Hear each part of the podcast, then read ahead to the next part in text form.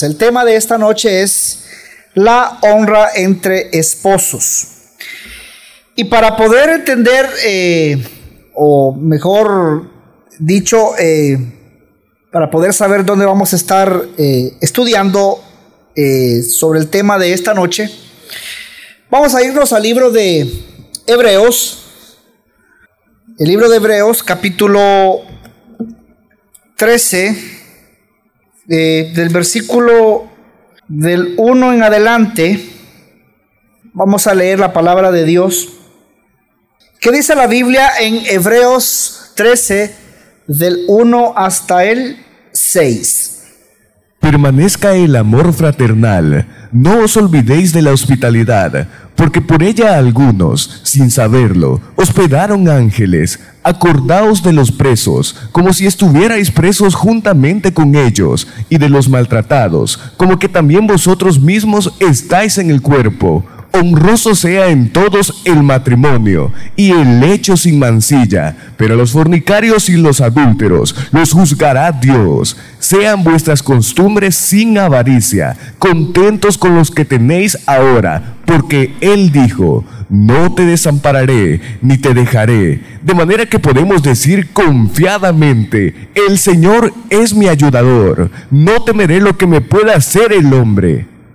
Hay una atención muy especial que quiero que pongamos específicamente en esta noche y es el versículo 4. Y es interesante porque si bien es cierto la palabra honor que encontramos aquí en esta noche, si bien es cierto en el Nuevo Testamento es bien común usada, por ejemplo, eh, como algo precioso. De hecho, en primera de Corintios capítulo 3, si no me equivoco, el versículo 12, habla acerca, bueno, de hecho Pablo habla acerca del oro, la plata, piedras preciosas.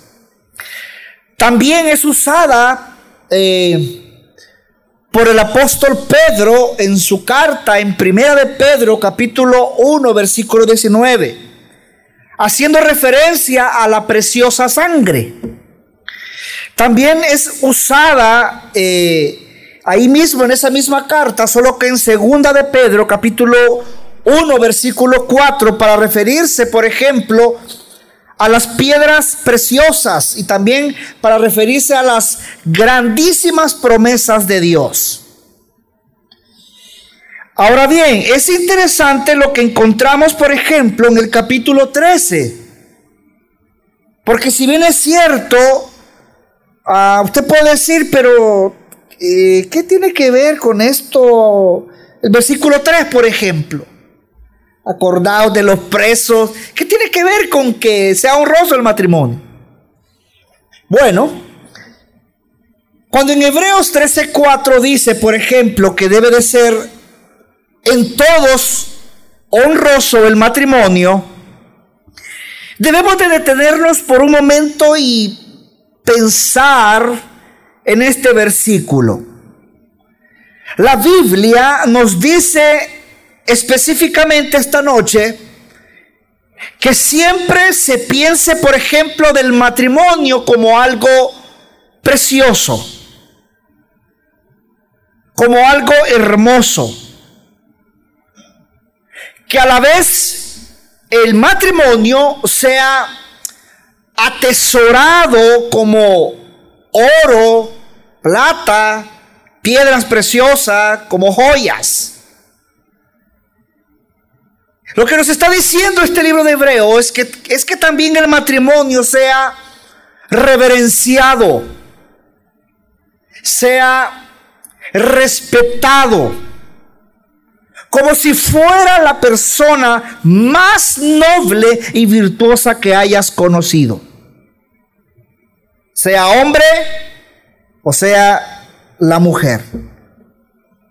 En otras palabras, lo que encontramos en este capítulo 13, versículo 4, es que el matrimonio tiene que ser estimado y valorado como algo altamente costoso.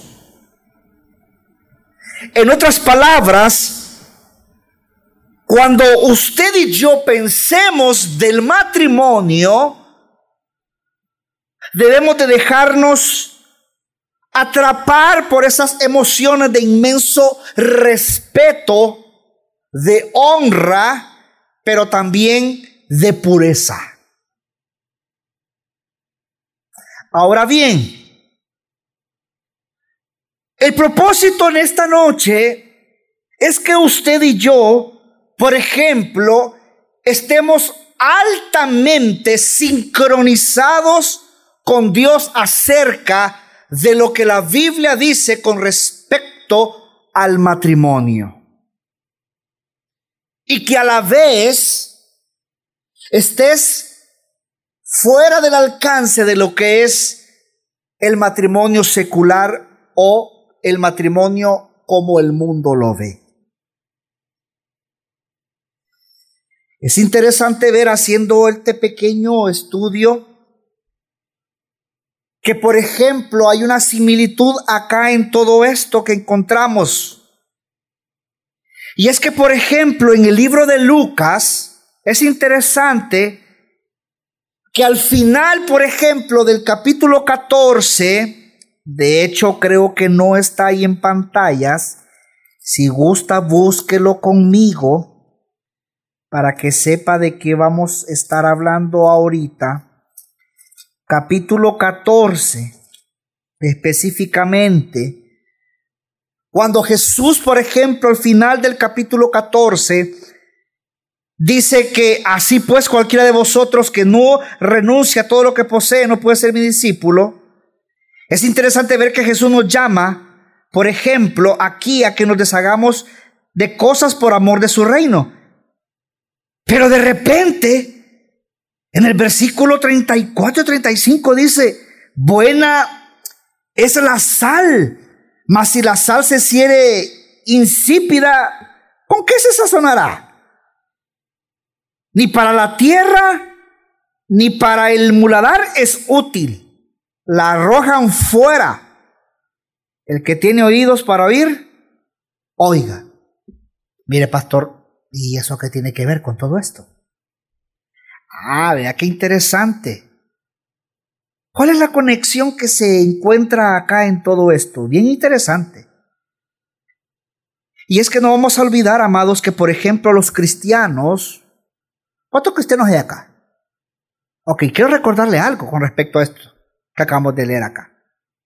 Los cristianos somos sal de la tierra. Entonces, significa que al ser sal significa que estamos qué? Desconectados o desalineados de las cosas de este mundo o de los valores de este mundo. Y que por ende al estar desalineados de esos valores de este mundo significa entonces que estamos o deberíamos de estar alineados con los valores de qué? Del reino de Dios. Así que es interesante ver que, por ejemplo, en esta noche debemos comprender que usted y yo debemos de estar desalineados del mundo en lo que respecta, por ejemplo, al tema que estamos viendo esta noche, cómo es el matrimonio. Y nos exhorta a que tomemos ideas de cómo pensar y qué sentir sobre el matrimonio. No del espíritu de nuestra era, sino de Dios mismo. Aquel que creó los cielos, aquel que creó la tierra y todo lo que en ella hay. Pero mire, pastor, ¿qué tiene que ver lo salado? Bueno, hay un contexto bien interesante con el versículo 4 del capítulo 13 de Hebreos. Veamos, por ejemplo, una vez más el contexto de Hebreos 13:4. ¿Pero para qué? Para poder entender la idea de este orden de honrar el matrimonio, es importante o es realmente un contexto salado. ¿Pero en qué, pastor? Mire, no es una simple lista lo que se encuentra acá para el comportamiento cristiano, por ejemplo. Es un contexto de amor, es un contexto de seguridad y a la vez de libertad. Si usted se da cuenta, por ejemplo, en el versículo 1 encontramos algo sumamente importante. Dice, permanezca el amor que fraternal. ¿Permanezca el amor qué? fraternal. Es decir, ama a los cristianos. Construye una relación de profundo afecto con ellos. Ámalos. Luego, en el versículo 2 encontramos algo sumamente importante. El versículo 2 dice, por ejemplo, que no solo ames a los cristianos que conoces, ama también a los extraños. De que debemos de demostrarles hospitalidad, por ejemplo. El versículo 3 dice que amemos a los prisioneros, a los maltratados. Como que también vosotros mismos estáis en el, en el cuerpo de ellos. Ahora, ¿qué tiene que ver todo esto? Ah, luego viene y dice en el versículo 4, honra el matrimonio. Mantén el hecho puro. Luego en el versículo 5 dice, no ames el dinero, sean vuestras costumbres sin avaricia. Y luego continúas con unas liberadoras promesas de Dios cuando dice, nunca te dejaré, nunca te desampararé, sino que seré tu ayudador. ¿Cuál es la conexión que encontramos acá? Qué interesante. Y es que vemos que la forma radical de vivir de Jesús, por ejemplo, no ames el dinero, confía en Dios, ama a los cristianos, ama a los extraños, ama a los prisioneros, ama a los lastimados. Y justo en medio de todo eso, encontramos algo importante. Encontramos la vida radical de todo esto. Encontramos aquello de lo cual usted y yo debemos de estar ajenos a este mundo y conformes a ese camino de Dios que dice, honra el matrimonio, mantengan el hecho del matrimonio puro. Yo no sé si tú escuchas este mandato acá, pero es bien interesante. Es interesante, por ejemplo, ver cuando llega a esta mitad y dice algo que pareciera que no pegara con el contexto de lo que estamos leyendo ahorita acá. Como por ejemplo, ama a, a, los cristianos, ama a los prisioneros, ama a los lastimados, no ames el dinero. Confía en que Dios te guarda. Pero en medio de todo esto aparece la palabra honra el matrimonio.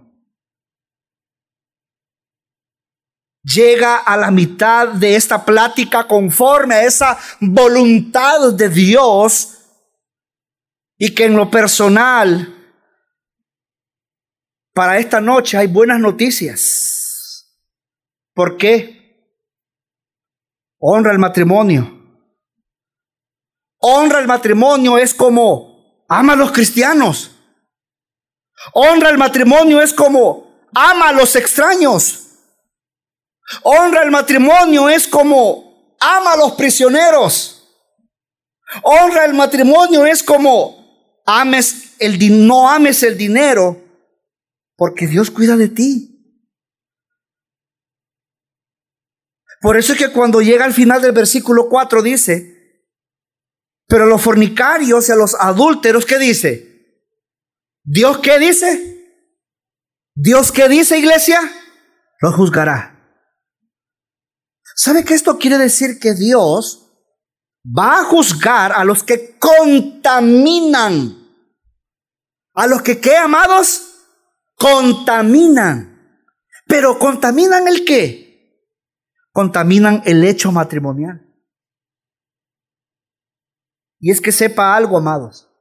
Dios, Dios juzgará a los que deshonren el matrimonio.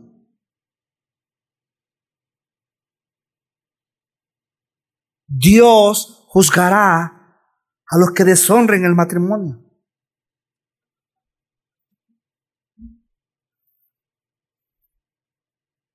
Por eso es que esta noche la Biblia nos dice, honra el matrimonio. Porque Dios va a juzgar a aquellos que deshonren el matrimonio. Ahora bien, cuando escuchamos esta declaración acá, cuando escuchamos esta advertencia, yo no escucho a un Dios con el dedo en el gatillo. No escucho a un Dios malhumorado a punto de deshacerse del fornicario y del adúltero. Al contrario, lo que se escucha es apoyo serio y verdadero del amor por las personas. Es cierto, a Dios le agrada que amemos a los cristianos.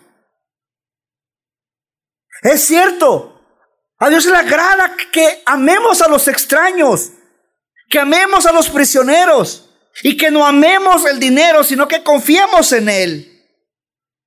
Pero también ama el que honremos el matrimonio. ¿Por qué, pastor? ¿Por qué? Por la simple y sencilla razón que el amor es bueno para los cristianos, el amor es bueno para los extraños, el amor es bueno para los prisioneros, y el no amar el dinero es bueno para nuestras almas. Por eso que también el honrar el matrimonio es bueno para nosotros. Es bueno para nuestro cónyuge. Y aún es bueno para la sociedad.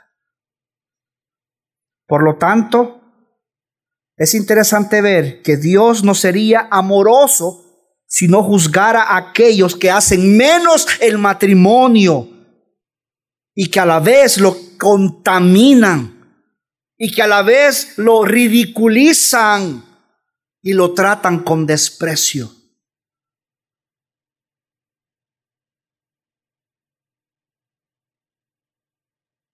Probablemente pueda parecer muy, parecer muy fuerte todo esto en esta noche para ti.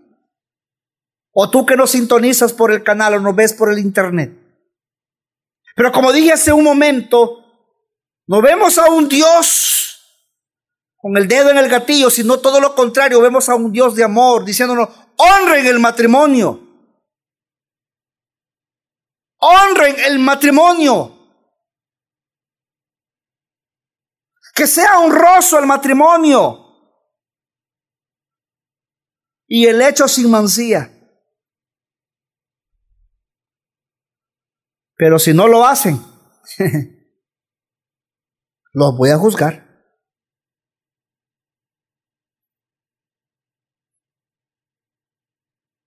Así que la exhortación en esta noche que encontramos aquí, para ti y para mí,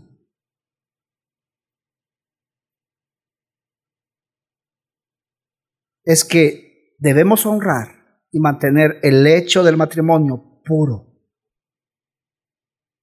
Y espero que escuchemos con mucha atención la llamada del Señor a ser simplemente cristianos, que glorifiquemos a Él cristianos radicales, amorosos, libres y en contra del mundo. Y es aquí donde, por ejemplo, usted y yo no debemos de confundir, por ejemplo, con la abominación. Primero, usted no debe confundir el matrimonio, por ejemplo, con relaciones de homosexuales o lesbianas. Al contrario, debemos mantenernos en contra de la corriente social de hoy en día. Hay un estudio, y nada más lo voy a mencionar porque no es el enfoque de la enseñanza, pero me pareció interesante. ¿Sabía usted que en Minneapolis se convirtió en una de las 19 ciudades americanas que tratan a la unión homosexual y lesbiana con algún tipo de legalidad. Los empleados de esa ciudad pueden dejar el empleo cuando su pareja se siente mal. Por ejemplo, Minnesota, como cualquier otro estado hasta ahora, si bien es cierto, no permite el matrimonio legal entre el mismo sexo, pero más y más de esas uniones son practicadas y derechos legales son otorgados en prácticas, todos los casos. Por ejemplo, hay un diario, el diario Star Tribune, en el reportó en el mayo 31, en su página 13A, que un grupo calcula que hay 10 mil hijos de parejas lesbianas concebidos por inseminación artificial en los Estados Unidos. ¿Sabía usted que el distrito de escuelas de Minneapolis ofrece clases de cómo ser padres para lesbianas y homosexuales desde el año 1987?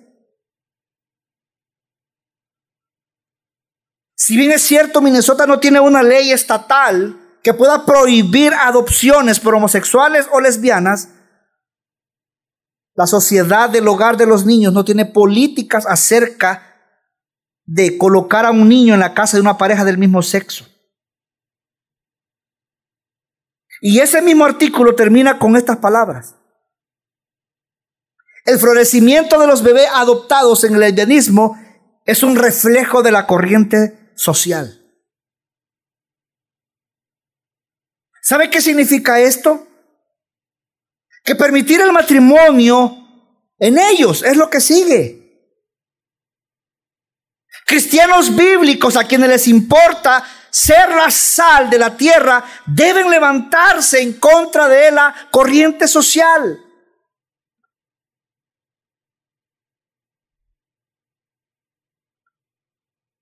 Y solo para que usted sepa, amados, en esta noche, hay una razón básica.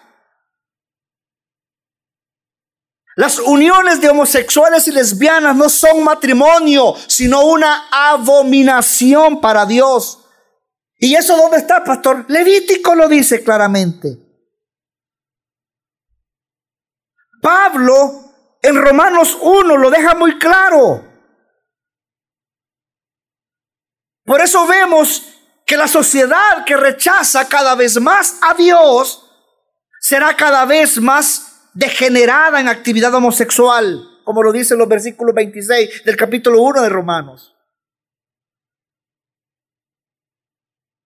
Por eso es que mientras Dios abandone a la gente sus propios pensamientos, ¿sabe qué va a pasar? Y eso pasa. No va a pasar, está pasando. Ellos no nada más lucharán porque estas abominaciones no sean permitidas, sino que también sean aprobadas. Así que, amados, el punto aquí es muy simple. El llamar matrimonio a las relaciones homosexuales y lesbianas o el tratarlas como matrimonio es tratar a una abominación como matrimonio. Y esto es lo opuesto de honrar el matrimonio.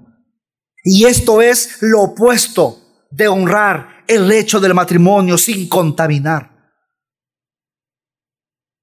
Así que el primer paso para poder honrar el matrimonio en nuestros días es no confundirlo con la abominación de las uniones homosexuales y lesbianas. Y en segundo lugar, Dios no está en contra del disfrute, pero se opone a lo que mata ese disfrute. En Génesis encontramos muchos versículos maravillosos. Y creó Dios al hombre a su imagen, a imagen de Dios lo creó. Varón y hembra los creó. Y los bendijo Dios y les dijo, fructificad multiplicad, llenad la tierra. Encontramos versículos como por ejemplo, por tanto dejará el hombre a su padre y a su madre y se unirá a su mujer y serán una y serán una sola carne. Qué maravilloso lo que encontramos acá en estos versículos. Porque esta es la gloria de la preciosa y honorable realidad llamada matrimonio. Un hombre y una mujer unidos. Solo ellos en un pacto de compromiso y en una unión sexual hasta que la muerte los separe. Por eso, mis amados, es que el juicio eterno de Dios El juicio eterno de Dios en las relaciones de homosexuales y lesbianas no es porque mate el disfrute. No es porque mate el gozo, sino porque simple y sencillamente se opone a lo que mata el gozo. Y nuestra posición hacia estas uniones no es por tener, por ejemplo, como ellos dicen, homofobia. No. Sino porque estamos parados en la convicción razonable de que Dios sabe lo que es mejor para nosotros y nuestra, sociedad.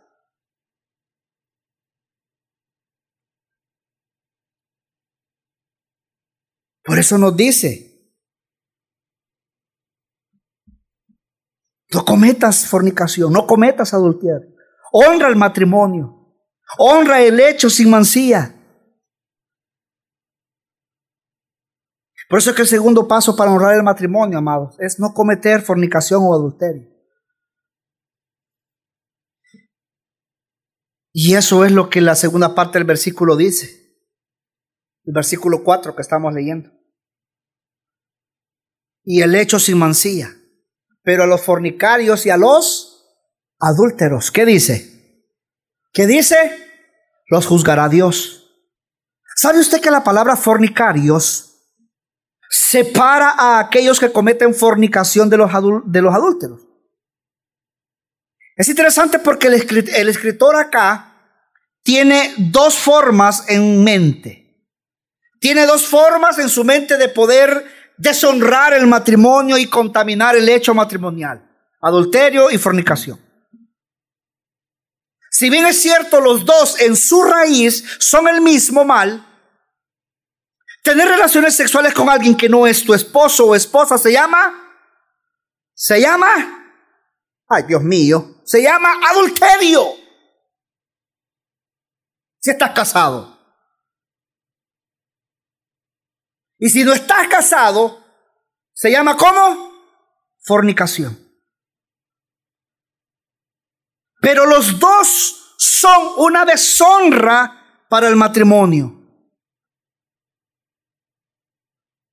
Los dos son una contaminación para el hecho matrimonial. ¿Por qué, pastor? Porque Dios hizo el matrimonio y solamente el matrimonio como el único lugar seguro y santo para las relaciones sexuales, como lo dice Primera de Corintios capítulo 7, versículo 2. El texto lo que nos está diciendo aquí es que Dios juzgará a los fornicarios y a los adúlteros porque deshonran el hecho matrimonial y contaminan el hecho matrimonial. En otras palabras, el juicio de Dios cae en la gente no arrepentida, aquella que destruye lo que está destinado para gozo.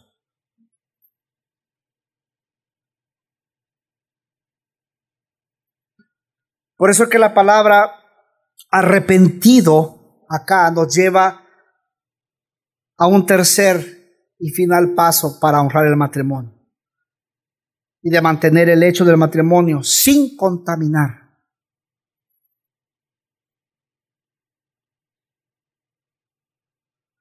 Vive con perdón. Vive con esperanza. Vive con gozo. Amados, nosotros honramos al matrimonio cuando vivimos un futuro limpio de lo que alguna vez fue un pasado sucio, pero que hoy es perdonado. Es cierto que el texto dice, a los fornicarios y a los adúlteros los juzgará Dios. Tal como lo dice 1 Corintios capítulo 6. Dice que los fornicarios, dice que los adúlteros, por ejemplo, no heredarán el reino de Dios, como lo dice 1 Corintios 6.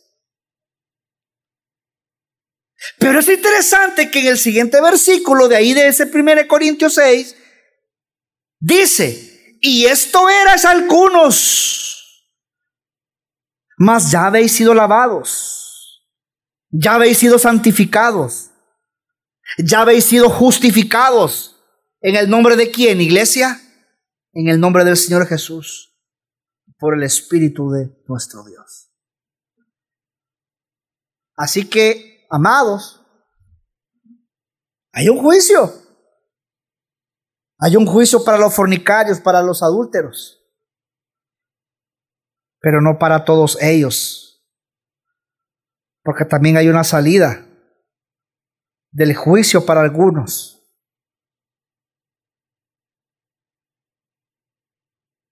Por eso Hebreos nos enseña capítulos anteriores. Vamos, al capítulo 9, versículo 27 y 28. Dice.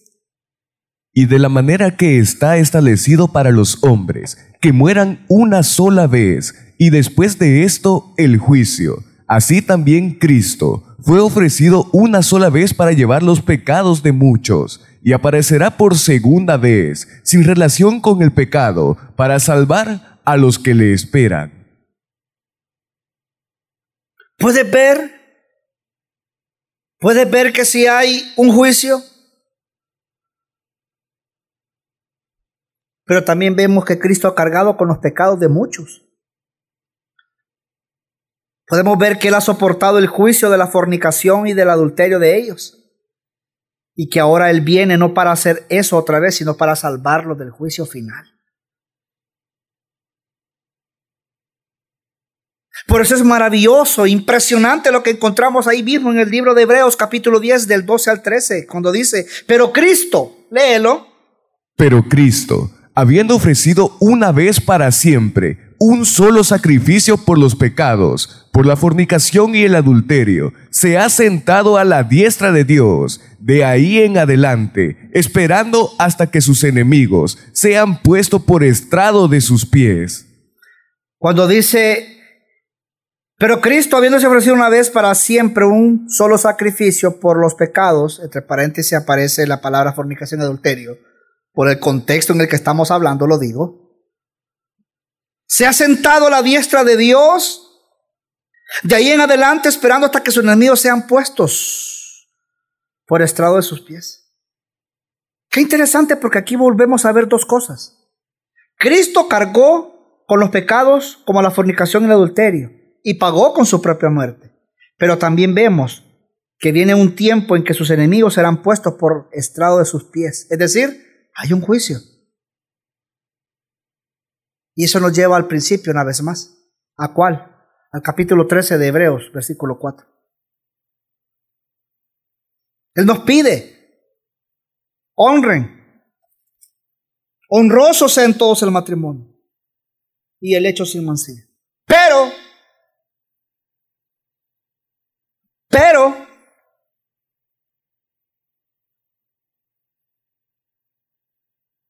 dos grupos de personas hay acá.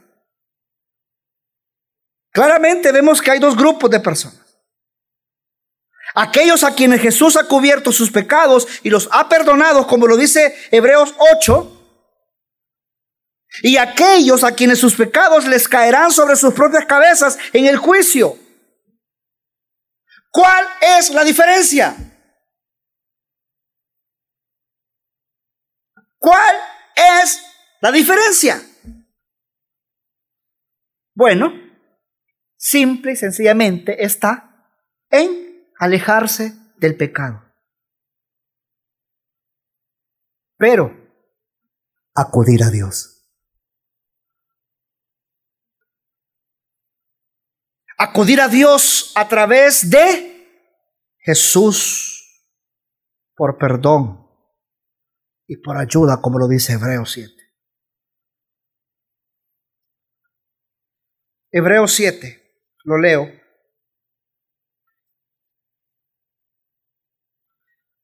Versículo 25. Por lo cual, puede también salvar perpetuamente a los que por él se acercan a Dios, viviendo siempre para interceder por ellos. Aléjate de la fornicación. Aléjate del adulterio. Pero acércate a Cristo a través de Jesús. ¿Por qué? Porque te salvará todo el tiempo. Te permitirá vivir un futuro limpio y feliz, a diferencia de nuestro pasado sucio. Pastor, mire, con esto voy terminando. ¿Por qué ¿Por qué todo esto honra a Dios y al matrimonio específicamente, hablando de este tema? ¿Por qué? ¿Por qué? ¿Por qué este tipo de vida honra al matrimonio? Porque el vivir con perdón y esperanza y honra el matrimonio, y la razón por la que lo honra es porque Dios creó el matrimonio para que fuera una representación de la relación entre Cristo y su esposa, como lo vemos claramente eh, la iglesia, perdón, en Efesios 5.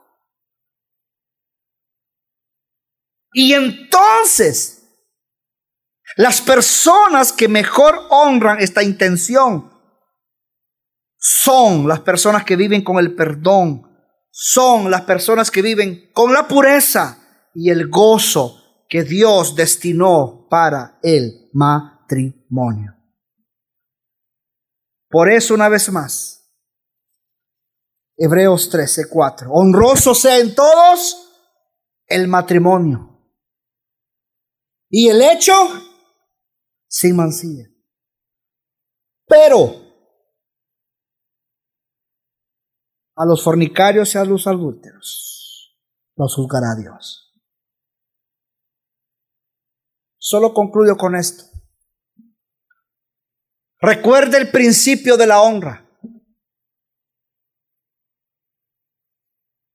El principio de la honra es honrar a una persona, es reconocer su valor y respetarla como tal, honrarla como tal. ¿Por qué esto es así, pastor? Porque simple y sencillamente la honra es un principio bíblico.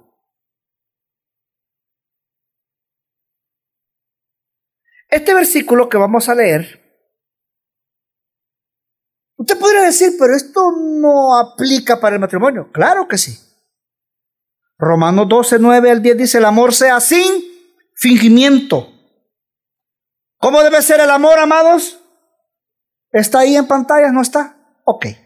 Busquémoslo, Romanos. Con este terminamos. Romanos.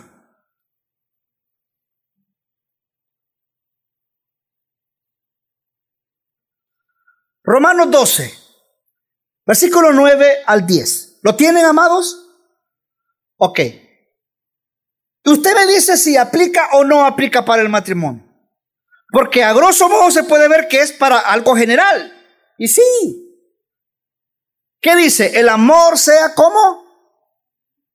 Buenas noches, el amor sea. Ah. ¿Qué sigue? Aborrecer lo malo y seguir qué? Lo bueno.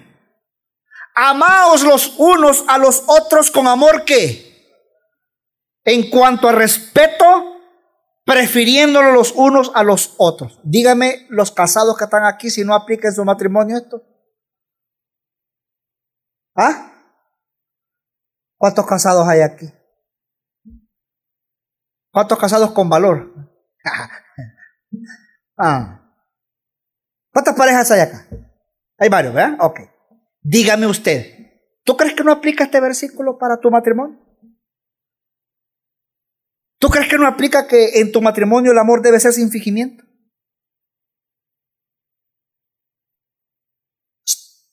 ¿Sí, tú, que estás ahí? ¿Crees que no aplica? Claro que aplica.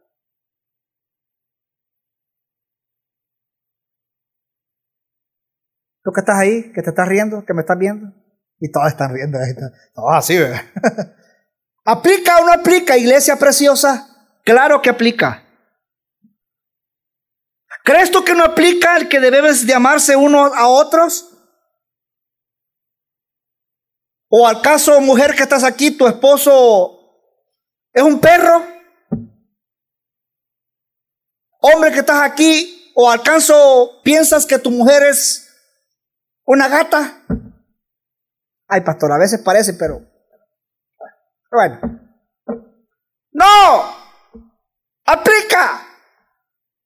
Aplica perfectamente. Y es que sepamos que la honra es una manifestación del amor. Cuando amamos de verdad sin fingir, nos vamos a honrar mutuamente. ¿Sabe que hace años, hace en el 2012 específicamente, cuando yo entendí este versículo, pastor, y tanto se tardó, ¿y ¿desde cuánto es cristiano usted? Lastimosamente hasta el 2012 me cayó en 20 el versículo 4 del capítulo 13 de Hebreos. Ahora, lo que le voy a compartir es algo muy personal. ¿Ok? Muy personal, que me sucedió a mí. Cuando yo entendí este versículo, y lo llevé a la práctica para vivirlo y disfrutarlo con mi esposa, fue de esta manera tan sencilla y simple. Padres que están aquí, padres, ¿cuántos tienen hijas? Hijas, hijas, hembras, hijas, ok, padres. Hombres, hombres, ok, ok, va. Hombres, a ustedes les voy a hablar esta noche. ¿Qué pasaría si usted confía su precioso tesoro, esa niña que usted ama, la confía a su mejor amigo? Porque es su chero y todo. Y resulta ser que ese chero en una de esas noches locas viola a su hija. ¿Usted seguiría confiando en ese amigo?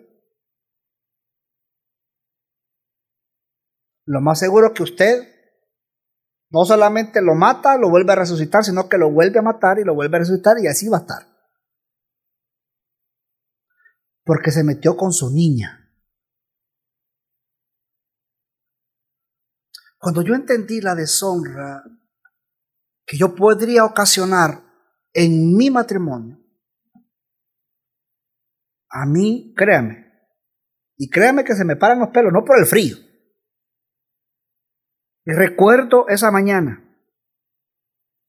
Dije, ahora entiendo. Si yo deshonro a mi esposa, wow, estoy deshonrando a una hija tuya. Ay, ay, ay.